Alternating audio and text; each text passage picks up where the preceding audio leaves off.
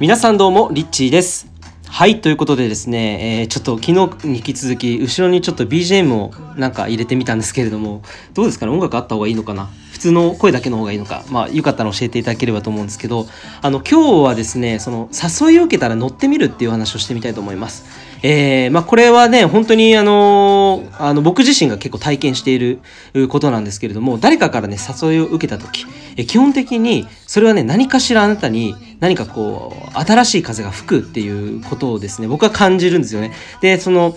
その時に例えば、まあ、乗り気じゃなかったらもちろん、ね、行かなくてもいいと思うんですけど例えば久々に、えー、と連絡があった友達からね声をかけられて今度ご飯に行かないとか、えー、それで行ってみると意外となんかね、えー、面白い話がこう入手できたりとか、えー、その流れでつながりでまた何かこうね新しい、えー、出会いがね、えー、広がっていったりとかっていうのは結構あるんですよね。でそこにあなたのね人生の中に本当に必要な出会いとかね、えー、そういった次の展開っていうのが見えてくる可能性っていうのは非常にあるわけなんです。で多くのでき物事っていうのは基本的には人からしかやってこないです。えー、お金もそうですよね人からしか流れてこないんですよ。だから人っていうのはそのご縁ですよね。ご縁っていうのは本当に素晴らしい、えー、あなたにですね、人生に本当に必要な流れをね、えー、作ってくれると思うんです。で、まあ僕自身も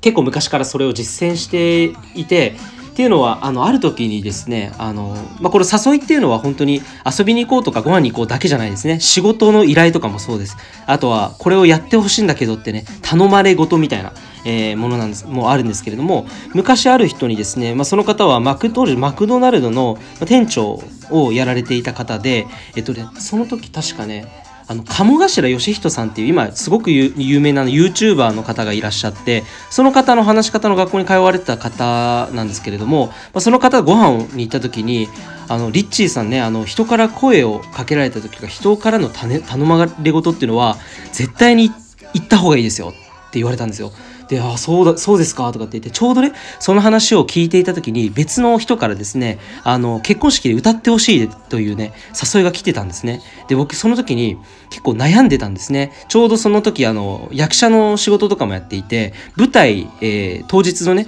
えー、本当に1週間前とか、結構、そのぐらいだったんですよ。近かったんですよね。で、結構もう稽古も忙しくなってバタバタなっているから、まあ、歌の練習する時間もなさそうだったし、どうしようかなと思って、やめようかなと思って断ろうと思ってたですよね。そしたらそのマクドナルドの店長の方にいや頼まれ事はえこれたのた試され事ですから絶対にそれは答えた方がいいですよと。でなんでそう思うんですかって言ったらいやそれが頼まれたことでそういった他の人からのお願い事っていうのはそれにの答えていくとあなたが誰であるかっていうね本当にあなたのなりたい、えー、道につながっていくんですよっていうふうに言われたんですよね。でそれで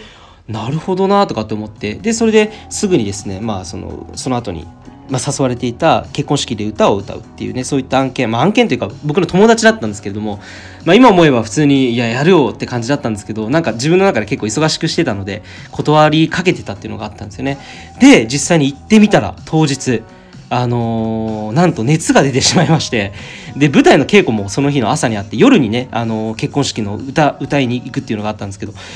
なんともう熱が出てしまってあどうしようみたいな感じだったんですけれどもまあまあまあ行ってみたんですよね。でそしたらまあものすごく元気になって、まあ、その熱が出たっていうことのくだりはねあんまりちょっと今日ここに繋がってこないかもしれないんですけど、まあ、それでもまあ行ってみたんですよね。でそしたらそこで素晴らしい出会いがあってで今でもねあの僕の人生の本当に、まあ、9割まあその後の後の人生の9割以上をですねあの作り上げていくきっかけ、えー、ご縁をえー、運んでくれるようなそういった僕自身にとっての本当に人生のギフトというかね、えー、そういった方との出会いがあったんですよね。でまあその方と本当にすごく親友になって、まあ、いろんな情報交換だったりとかいろんなことをですね学んだりお互いにこう学び合ったりとかまあ させていただいたりして。でまあたくさんのご縁をですねあのそこその方からねいただいたりとかっていう流れがあって、まあ、僕自身今があるんですけど、まあ、たったそのね一つのその結婚式場で歌うっていう出来事、まあ、このお誘いですよねそれに応えてなかったら今僕自身ここにいないんですよね。